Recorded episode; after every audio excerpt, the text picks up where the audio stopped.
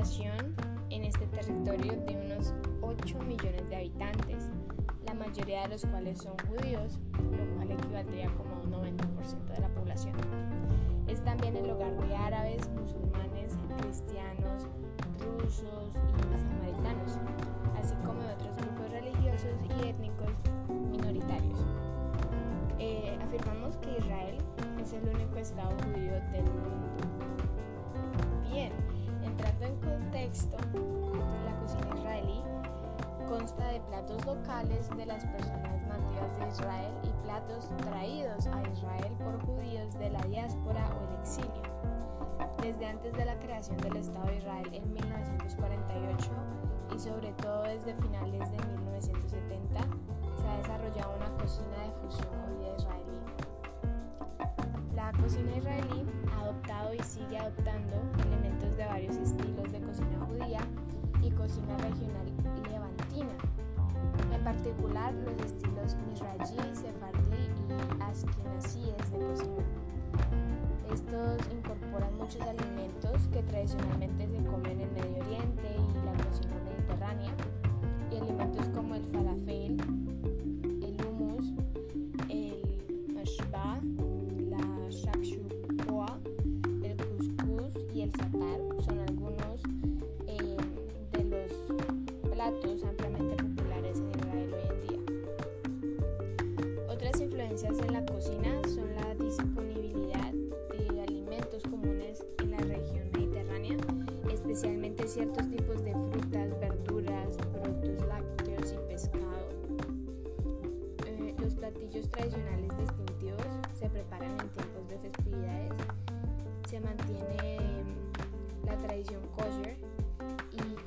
específicas para el Shabbat y diferentes fiestas que tienen los judíos como el halá, el hashum, el malawah, pescado relleno, jamín y el sukkayot.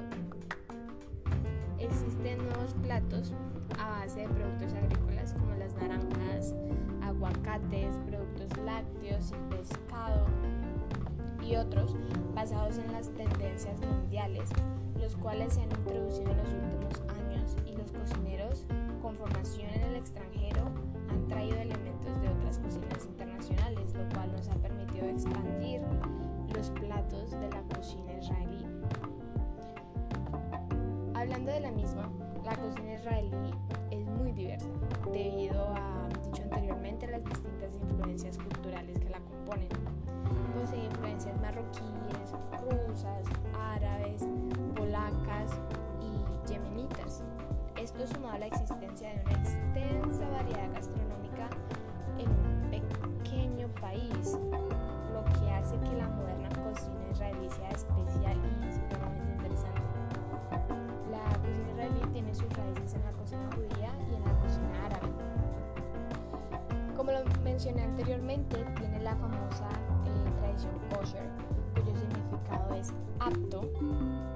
Y esta tradición son unas leyes que permiten y determinan qué tipo de alimentación es apta para el consumo de un judío u personal que practique las creencias de un judío y no comen animales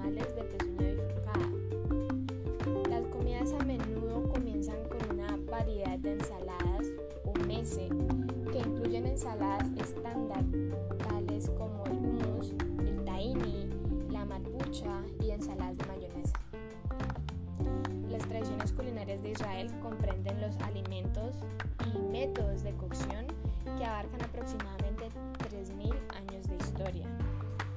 Durante este tiempo, estas tradiciones han sido moldeadas por influencias de Asia, África y Europa y claramente influencias religiosas y étnicas que se han introducido en un cristo culinario. Algunos registros bíblicos y arqueológicos permiten conocer la vida culinaria de la región remontándose al año 968 a.C., en los días de los reyes del antiguo Israel. Sus grandes banquetes incluían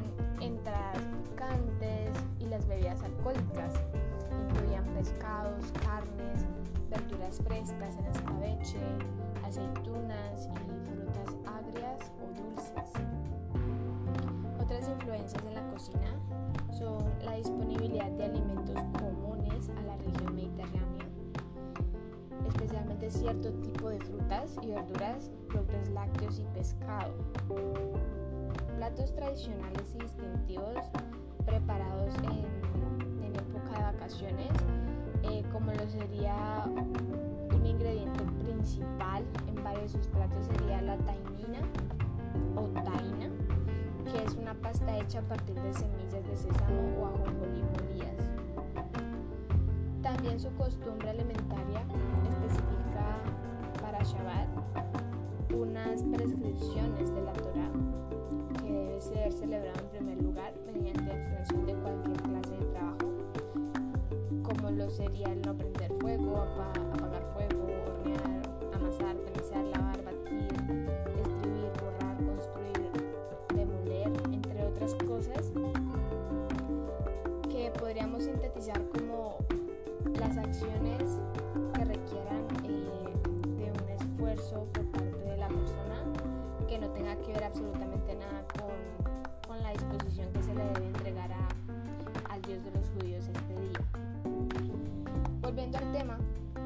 hay tres costumbres muy enraizadas en cuanto a las comidas del Shabbat.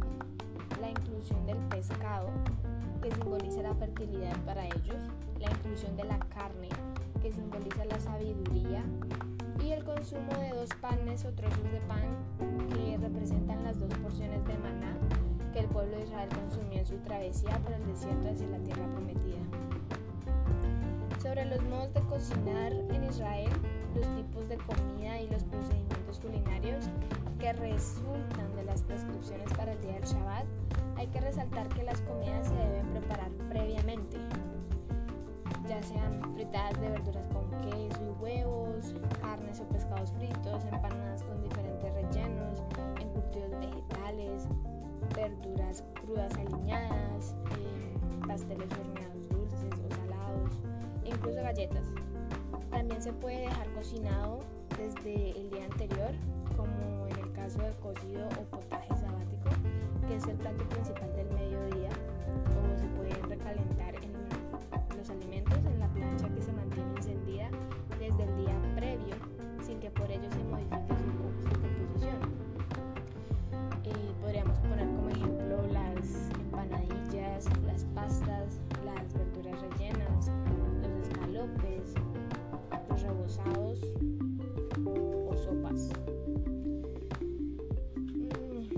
los más curiosos que se estarán preguntando qué se come o cómo se hace una cena de Shabbat, pues resulta que el Shabbat o el sábado es un día muy interesante en Israel, tanto religiosa como gastronómicamente hablando.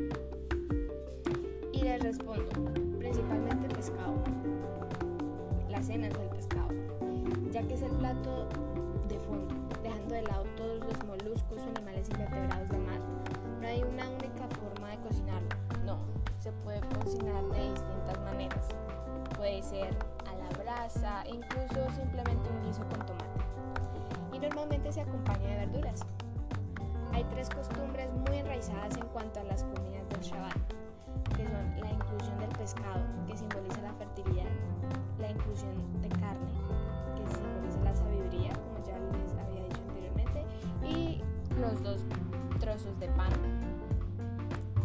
representan el maná que cayó en el desierto cuando el pueblo se encontraba allí. Eh, eh, como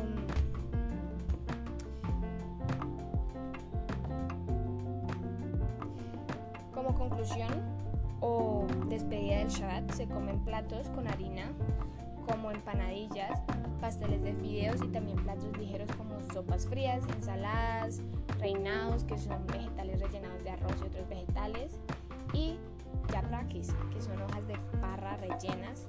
Eh, también se comen bizcochos, la cava y otras cosas dulces. Un tip muy curioso es que el mayor de la familia en tierras judías es el encargado de partir el ala o el pan tradicional del Shabbat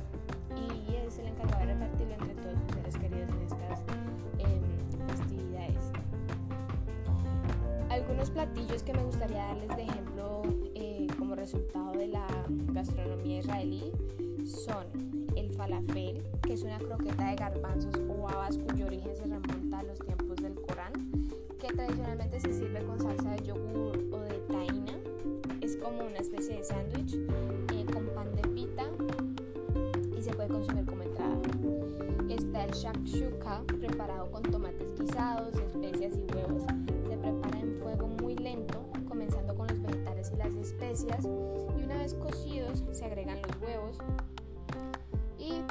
también tenemos el pescado gefilte, que es básicamente pescado con cebolla, zanahoria, perejil, sal y pimienta, que se suele cocinar horneado en forma de bastón o hervido en forma de albóndigas. Originalmente esta mezcla se introducía en el cuerpo vacío del pescado, cuyo nombre significa literalmente pescado relleno de chiles.